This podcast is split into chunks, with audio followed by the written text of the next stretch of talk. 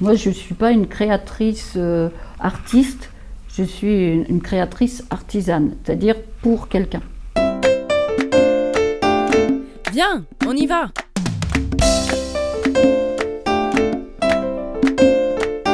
Le podcast des artisans et des paysans en mouvement. Signé La Juliole. Pour ce troisième épisode, la Juliaude vous emmène au nord du Loir-et-Cher, à Saint-Agile, à la rencontre de Sylvie Buchoff, artisane cellier harnacheur comme on n'en fait plus. Depuis 40 ans, elle allie dans sa sellerie percheronne la création et le savoir-faire traditionnel. Quand vous rentrez euh, dans la boutique, là, vous allez trouver d'abord les selles. Donc, ce sont des selles fabrication euh, maison, sur mesure, faites par mon fils, qui les fait euh, à la demande en fonction du cavalier et du cheval. On voit aussi donc la maroquinerie. Donc ça, c'est de la maroquinerie que nous fabriquons aussi, avec des produits artisanaux, simples, je dirais, de qualité, avec des cuirs français.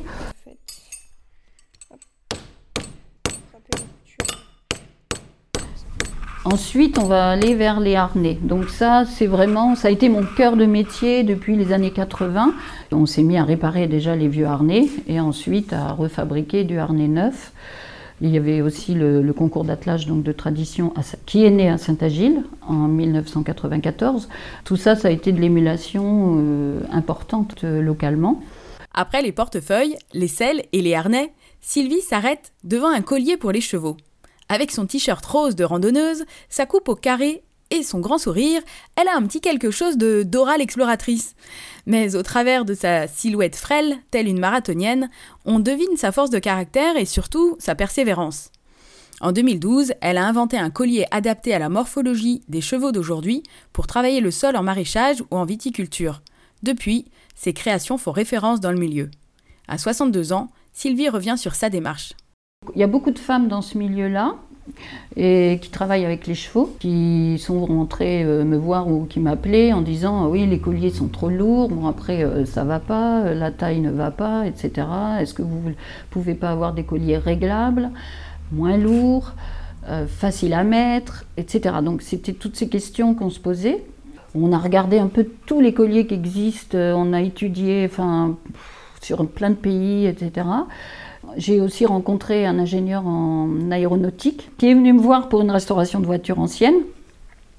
Et je lui ai parlé de mon problème. On en parlait aussi avec un, ami d'ici, dont la famille a toujours été dans les chevaux percherons, mais lui est très technicien mécanique. Donc on est parti déjà de la base du collier omnibus qui existait en fin 19e, où il y avait 18 000 chevaux qui travaillaient dans Paris, et qui avait mis au point un collier qui, qui s'adaptait bien sur toutes les morphologies des chevaux.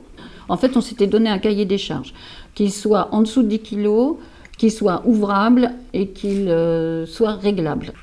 On a eu deux ans d'études ensemble, en fait, avec des réunions à trois, euh, presque tous les samedis matins, et euh, des dessins, et des essais, des protos, etc. Les pièces ensuite euh, de réglage sont en découpe laser euh, chez TCD à Vendôme. Donc, enfin, tout est local, quoi. La fonderie a vibré, les pièces de fonderie de fermeture, ça s'est fait à Toré, La Rochette. aussi. Après, nous, on assemble tout, du croix, enfin la commercialisation première, c'était en septembre 2011 au Mondial du Percheron. C'était donné vraiment ce but-là pour arriver au bout. D'accord. Euh, en fait, vous vous étiez fixé un cap. Vous Oui. saviez qu'il fallait que là, ça sorte. Ben, on s'est dit qu'au National Percheron à Radupin en, 2000, en septembre 2011, il fallait qu'on soit prêt. Quoi. D'accord. Donc on l'a présenté là-bas. Super. Challenge quand même. Ouais. oui. Oui, est-ce que est-ce que c'était déjà dans votre culture de d'inventer des nouveaux produits en tant qu'artisan? Je dirais que dans ma culture, c'est un peu de répondre à toutes les demandes des clients. Mhm. C'est ce qui me porte, c'est ce qui me motive. Quand un client rentre dans la boutique et me dit euh, j'ai un problème là-dessus, j'ai vraiment envie de, de trouver des solutions et, et de comprendre et d'avancer quoi en fait. Mais c'est souvent sur du sur mesure ou un cas Mm. particulier. Là, le collier comme ça, il est industrialisé. Oui, peut- du coup, on est rentré dans une phase semi-industrielle, dans le sens où on fait faire des pièces en fait en série qui vont s'adapter enfin, sur le collier, quoi. Et euh, donc c'est vrai que c'était de rentrer dans un nouveau monde que je connaissais pas, et surtout le monde du métal. J'avoue que c'était pas du tout mon monde. Sylvie nous expose quelque chose de très intéressant. Elle a mis en place un processus global qui débute par une phase de recherche et développement et aboutit à une innovation commercialisée en production semi-industrielle. À l'échelle d'une entreprise artisanale à taille humaine, c'est la preuve que tout est possible. Nous ne le redirons jamais assez. L'écoute des besoins, la collaboration avec son territoire, la veille, la documentation et l'expérimentation sont essentielles. Au bout de deux ans, on s'est dit il faut qu'on trouve une solution euh, en interne pour euh, suivre toutes les pièces détachées, etc. Et du coup, ma fille, qui sortait d'un CAP euh, en métallerie, serrurerie et en ferronnerie d'art, lui dit Tu voudrais pas prendre en main toute la partie métallique parce que moi, je ne peux pas gérer tout ça. Et du coup, elle est rentrée dans l'entreprise pour faire tout le suivi des colliers. Elle a son propre atelier derrière euh, de métallerie, enfin mécanique. Quoi. Et donc les premières coques étaient en aluminium et les pièces en inox. Et ensuite, euh, l'ingénieur en a coulé en magnésium. Et du coup, on est redescendu à 7,5 kg. Et là, on avait vraiment. Et là, j'ai dit, mais ça, c'est le collier de la femme. vraiment.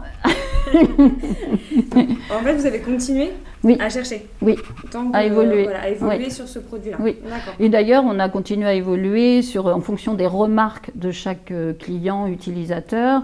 Du coup, on est arrivé sur le euh, troisième modèle de fermeture. On a fait ensuite une fermeture euh, réglable comme ça, juste avec un petit loquet, quoi, en fait. Voilà, j'ouvre. Hum. Vous voyez qu'en fait, on l'ouvre à 180 degrés. Donc, vous le mettez sur le cheval facilement. Aujourd'hui, on est en 2020. Oui. Comment, euh, c'est quoi le regard que tu portes sur, euh, ah ben, moi, je suis très cette expérience Parce qu'on continue toujours à en faire et à en vendre et on sent qu'en plus euh, il y a de plus en plus de gens qui travaillent avec les chevaux, essentiellement en vigne, mais en maraîchage aussi. On a des projets de collectivité. Bon, nous, avec ces colliers-là, on a équipé le Mont-Saint-Michel, toutes les navettes hippomobiles. Là, j'ai une commande pour la Suisse, la Belgique. Enfin, on commence à aller un petit peu à l'export toutes les semaines, on envoie du collier. Quoi. Qu'est-ce qui a fait que, parce que tu connaissais pas forcément le monde du métal, euh, le monde mécanique, qu'est-ce qui a fait que tu t'es lancé quand même, que tu as eu le déclic pour y aller? Oh ben Moi, il faut toujours que j'avance, que je découvre des nouvelles choses. En fait, quand je comprends quelque chose, comment ça fonctionne, j'ai envie d'aller faire autre chose et du coup, je transmets. Donc en fait, on est quand même six ici à travailler. Par exemple, sur la restauration des voitures, moi je me suis passionnée dans les années 80, euh, entre 85 et 95 en fait, quand mon mari était encore en vie. Et puis euh, bah, ensuite, euh, moi évoluant, j'ai appris à mon ouvrier, et puis ben, du coup après j'ai pris une apprentie, et puis après, enfin voilà, chaque personne a appris des choses, du coup moi j'avais envie de passer à autre chose. En fait, j'ai toujours envie d'apprendre et de faire des nouvelles choses, quoi. Donc et puis après, c'est le, relationnel humain qui me fait avancer. moi, je ne suis pas une créatrice euh, artiste, je suis une, créatrice artisane, c'est-à-dire pour quelqu'un. L'artiste, il va travailler avec son envie, euh, se faire plaisir et, et, créer comme ça, alors que moi, c'est toujours le plaisir, il vient par rapport à une personne. C'est une très belle définition de l'artisanat. Je l'avais jamais entendue et je la trouve très jolie.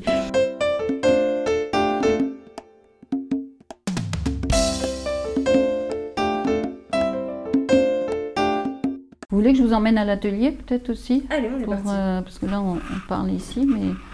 Oui, là, on passe euh, dans le, un petit peu la réserve. Ensuite, euh, c'est le bureau. Là, par exemple, c'est une rénovation de sacoches de mobilette. Hein. Bon, des années 50, mais elles sont trop craquantes. Quoi. Elles sont hyper tendance. je vous emmène à l'atelier.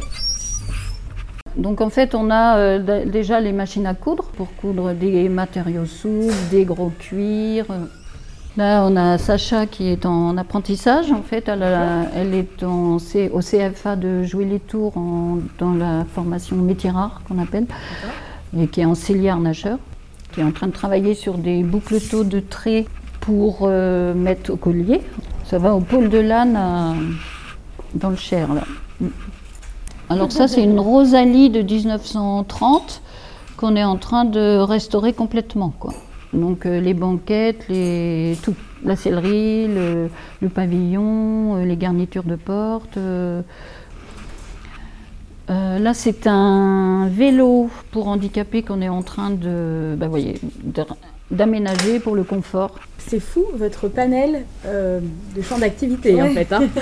les vélos à designer, les voitures, les selles, les colliers. Comment vous faites pour vous y retrouver parmi tout ça? Je sais pas, c'est c'est une envie, c'est tout. Envie de faire plaisir. Je vous dis, c'est vraiment, je crois, euh, le, le mot euh, qui m'a toujours euh, animée. Quoi. De formation, tu as, tu as fait quoi comme formation? Autodidacte. Autodidacte, ok. J'ai appris sur le tas, en fait, entre 80 et, et 2000, euh, en démontant des vieux harnais, en démontant des vieilles voitures, et j'ai appris comment euh, ces gens-là, les gens d'autrefois, travaillaient. Et c'est un bel apprentissage. Et après, je me suis entourée aussi de gens qui sont sortis de formation. Frédéric avait un CAP de cellier harnacheur quand je l'ai embauché en 96. Et, euh, et donc aujourd'hui, vous êtes 6 Six. C'est ça? Donc il y a mon fils, ma fille, Frédéric, qui est l'ouvrier là depuis 20 ans, et euh, j'ai deux apprentis en ce moment. Mm. L'entreprise, elle attire toujours les jeunes? Parce que là, on voit que Oui. tu, as, tu as des apprentis. C'est Oui, c'est un métier qui avait complètement disparu. Le dernier bourrelier a fermé en 86 ou 87 au Goût du Perche. Ils restauraient les vieux colliers en paille pour mettre des glaces dedans pour mettre au mur. Ils n'avaient pas envie de transmettre leur savoir-faire. Ça, c'était terrible. Nous, on s'est installé, on a redémarré tout à zéro. Et du coup, bah, je suis contente d'avoir euh, recréé en fait ce métier dans le Perche, en fait, euh, moi ça me parlait beaucoup. Et depuis euh, 10-15 ans, on a euh, de plus en plus de jeunes qui veulent se tourner vers des métiers manuels parce qu'ils Mhm. ont fait des études, ils ont été euh, en fac, etc. Et puis, bah, pff, ils sont pas passionnés par ce qu'ils font ou ils n'ont pas de débouchés. Donc, après, pour en vivre, euh, bon, euh, c'est faut faire attention parce que ça fait rêver. Mhm. Trouver du travail à la sortie de l'apprentissage, nous, on ne peut pas forcément embaucher tout le monde. Il faut pouvoir soit s'installer, ce qui n'est pas simple, ou on va travailler dans des entreprises. Bon, il y a des entreprises de sellerie euh, qui font que de la selle, par exemple. Donc, eux, ils ont embauché euh, pas mal ces dernières années. Je ne sais pas ce qui va se passer là, justement, avec la crise. Mhm. Il y avait tous les métiers du luxe, Hermès, etc. Donc, ils sont, du coup, ils avaient besoin de gens formés. Euh, donc, le Haras du Pain travaille avec eux, euh, les compagnons aussi, pour reformer des gens en maroquinerie. Enfin, il y a eu euh, vraiment, là, depuis quelques années, euh, une envolée da- dans ce milieu. Mais encore une fois, là, du coup, je mets des guillemets, quoi. Et il y a un rat, mon fils, du coup, qui est en train de finir. Là, euh, il y avait une capote euh, ben, pour cette voiture, c'est une Océane.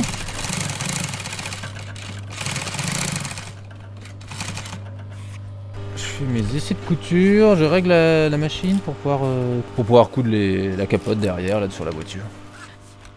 Donc mon fils a intégré l'entreprise il y a 10 ans, après une formation de CAP cellier harnacheur au Haras du Pin en deux ans et de CAP en cellier garnisseur chez les Compagnons du Devoir. Et il est là pour continuer l'entreprise.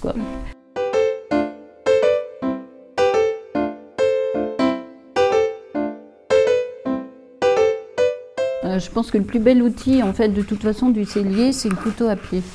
Tu peux nous le décrire? C'est un couteau, alors on l'appelle aussi couteau demi-lune, puisque du coup la lame elle est en forme de, croissant de lune, et le pied, le manche, il est au milieu en fait de la lame, et euh, c'est le couteau par excellence du, du cellier, ça permet de faire des, des cercles, des, arabesques, etc. Quoi. Et de parer le cuir aussi à la main, enfin on peut tout faire avec ça. Tu as été accompagné par euh, des structures euh, Bon, on a été accompagné par la Chambre des métiers dans différents projets de développement, puisque moi j'avais fait un cap euh, développement mhm. et ensuite le cap export. En fait, donc le cap développement nous a permis justement d'acquérir des nouvelles machines parce que moi je travaillais vraiment avec du un peu très obsolète. Donc on a eu le, le coupe-bande, la refendeuse, etc. qui sont du matériel moderne et qui nous permettent qui nous ont permis d'avancer. Et après le cap export, euh, ça a été très très lourd aussi. Euh, mais par contre, ça a été des expériences euh, super enrichissantes quand on est allé exposer le collier aux États-Unis, en fait, euh, deux années, chez les Amish, qui sont les seuls aux États-Unis pratiquement qui fabriquent colliers, harnais pour les gens qui travaillent avec les chevaux. À la méthode 1900, quand ils ont su convenir, on a fait des conférences. enfin, c'était super. On a rencontré les charrons. Là, on est allé dans tous les ateliers. Ça, c'était super intéressant, quoi. Le partage d'expérience encore. Ouais, ouais. On est rentré dans, dans le stock de cuir. Ouais, dans le stockage. Et ça sent. On sent bien Oui, le- l'odeur du du cuir, cuir. qui est, euh, mais euh, elle n'est pas euh, trop prégnante. Je trouve qu'elle a c'est cette odeur euh, bien particulière euh, Mm. qui est même très agréable, je trouve. Oui. Le fait d'être 100% français, ça aide pour vendre? C'est vraiment porteur? Moi, je me suis, j'ai fait un travail pédagogique euh, là-dessus depuis 30 ans. C'est-à-dire que, surtout bon, au moment où mon mari est décédé, travailler que avec le cuir en 95, euh, je pense que j'aurais pas réussi à vivre avec mes trois enfants. Du coup, j'ai commencé à, créer une boutique à ce moment-là et à vendre du matériel euh, d'importation. Donc, on vend un filet à 30 euros, alors que nous, il vaut 350 euros, fabrication française. Donc, on voit bien que c'est bon, c'est pas la même chose, c'est pas les mêmes cuirs, c'est pas le même travail, mais euh, de toute façon, c'est aussi démocratique. C'est-à-dire que sinon, il y aurait pas de gamin qui pourrait aller monter à cheval si on n'avait que des filets à 350 euros. Après, euh, moi, j'apprends aux clients euh, à faire la part des choses. Et un filet, bon, il va durer le temps qu'il veut. Un filet à 350 euros, il va durer la vie du cheval sans problème, etc. Et dans la version euh, 100% française du cuir, est-ce que tu suis l'approvisionnement? Tu vas voir euh, les Bah là, éleveurs? Par exemple, c'est un cuir qui vient de, des Pays Basques, en fait. Avant, c'était une tannerie à Vendôme, les tanneries Solognotte, où on achetait beaucoup de cuir. On peut avoir des vieilles selles de moto, par exemple, à refaire, où ça va être ce cuir-là. Ça, c'est gainage de brancard, par crotte. On fait beaucoup de ceintures, de sacoches, avec ce cuir-là aussi. Après, on a des cuirs pour, les, pour ce qui est selle, pour harnais, qui viennent de France aussi, d'autres tanneries. J'en ai une là qui est en difficulté depuis le Covid. Enfin, a- du coup, on espère qu'ils vont résister parce que c'est vraiment important pour nous. Euh, Il y en a du- combien à peu près en France des tanneries? Une dizaine. Enfin, après, il y a des, des pôles qui préparent les pots, ensuite ils sont envoyés en tannage, donc c'est un peu une filière. euh, mais il n'y a plus beaucoup, quoi. Avant, il y en avait partout sur toutes les rivières. Maintenant, euh, il n'y a presque plus rien. Tu parlais de la crise, du coup, comment ça se passe euh, pour vous? Nous, on avait tellement de retard de boulot qu'on a continué toujours à travailler. Après, euh, comme là, il n'y a aucune expo cette année, aucun salon. Donc je ne sais pas comment va se passer l'année prochaine. Je pense que dans les petites entreprises comme nous, on a souvent les répercussions plus tard. On se dit qu'avec tous les savoir-faire qu'on a, on arrive toujours à repartir sur quelque chose, sur une autre. Sur... On voit que l'entreprise de Sylvie détient un panel de savoir-faire et une diversification très importante de son activité. Restauration de voitures anciennes, comme la Rosalie, maroquinerie, sellerie, harnais, export. C'est ce qui représente son avantage concurrentiel finalement. C'est une stratégie qui peut s'avérer payante quand on se retrouve dans une situation critique comme celle d'aujourd'hui. Le conseil est donc de penser à se diversifier, mais tout en restant à l'écoute des besoins du marché. Et quels sont tes nouveaux projets en ce moment? Je, suis- vraiment dans la, dans la transmission, puisque c'est mon fils qui va apporter aussi maintenant sa graine beaucoup plus. Euh, on travaille avec des agenceurs de magasins de luxe et qui nous font faire des, des produits quoi, en ameublement, euh, plutôt moderne. Donc là, c'est une diversification euh, totale. total. Et c'est quoi les matériaux? C'est toujours le cuir pour l'agencement ou c'est Il y a du cuir, il y a du simili. En fait, on est capable de répondre à du matériel avec des savoir-faire euh, euh, anciens, euh, avec le crin, le cuir, euh, complètement traditionnel, et de répondre avec des matériaux complètement modernes, euh, avec les mousses, avec euh, du simili. euh. Et si on te dit, viens, on y va, tu nous emmènes où? Ben, à Saint-Agile, parce que là, il y a toujours plein de choses à faire. merci, Merci beaucoup. Sylvie. Retrouvez facilement les produits de Sylvie sur son site internet céleriepercheronne.com ou bien passez dans sa boutique à Saint-Agile dans le Perche. Ça vaut le détour. Viens, on y va